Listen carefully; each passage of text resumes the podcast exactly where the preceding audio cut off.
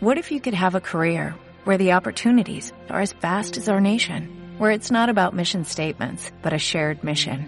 At U.S. Customs and Border Protection, we go beyond to protect more than borders, from ship to shore, air to ground, cities to local communities. CBP agents and officers are keeping people safe.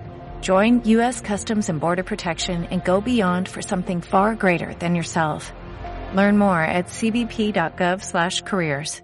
Ya estamos justamente para charlar con quien es candidata en las próximas elecciones de este 12 de mayo y que es un apellido eh, tradicional, un apellido que se condice con la política de la provincia de Córdoba. Eh, te doy la bienvenida y te agradezco mucho, Natalia de la Sota. Buenas tardes acá en Entre Todos por el EB20. ¿Sí me estás escuchando?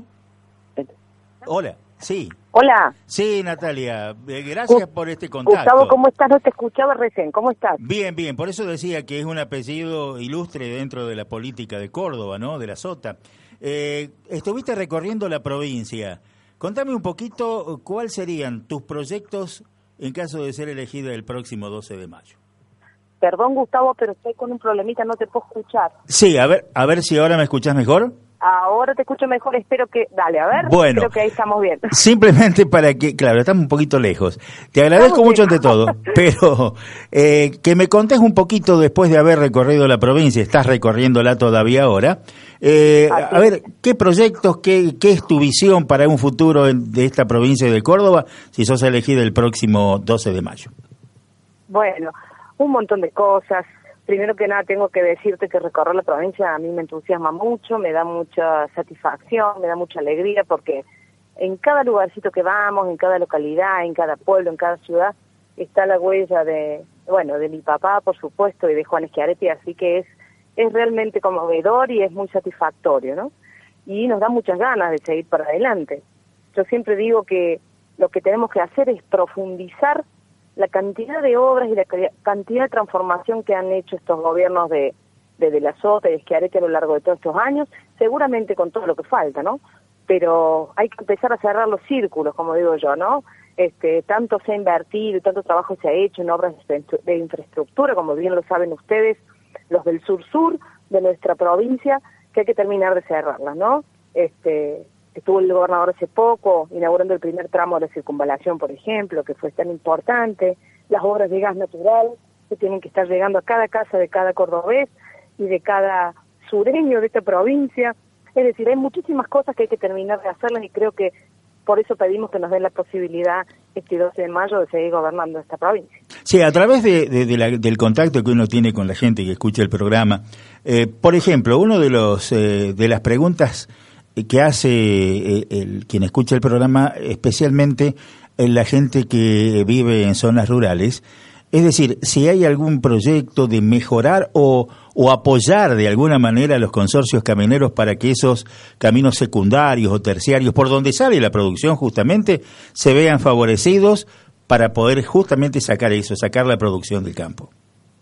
Y bueno, se ha trabajado muchísimo en esa, en esa, en esa, en el tema de las rutas y de los caminos. Hemos trabajado muchísimo en toda la provincia. Lamentablemente hay algunas promesas del gobierno nacional que no se han cumplido, este, de algunas rutas nacionales que tanto problemas nos han traído en estas últimas horas, Gustavo, y lo sabemos bien, pero la provincia siempre está trabajando sobre lo que le compete e incluso más.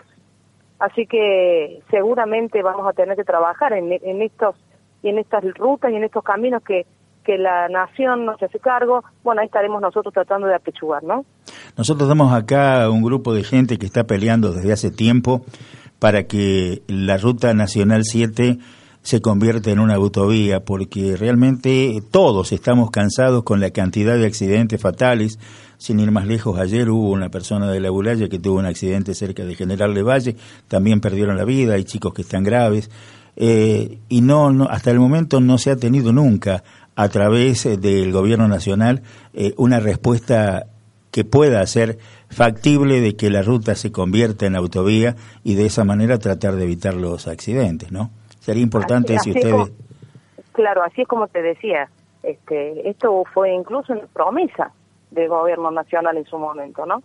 Este, por lo tanto, nosotros vamos a estar peleando seguramente y pidiendo porque esto se haga realidad, porque como bien decís vos, se ha llevado muchas vidas, es muy peligroso, de hecho yo la recorrí cuando estuve en el sur y evidentemente hace falta una solución y ahí me verás y nos verás a todos tratando de que esto llegue a ser realidad, ¿no? Y realmente se te va a agradecer muchísimo a todos que, que pueda hacer algo porque es cierto, ya las familias están realmente muy compungidas por el tema de la cantidad de muertos que tiene esta Ruta Nacional 7. Sí, así es.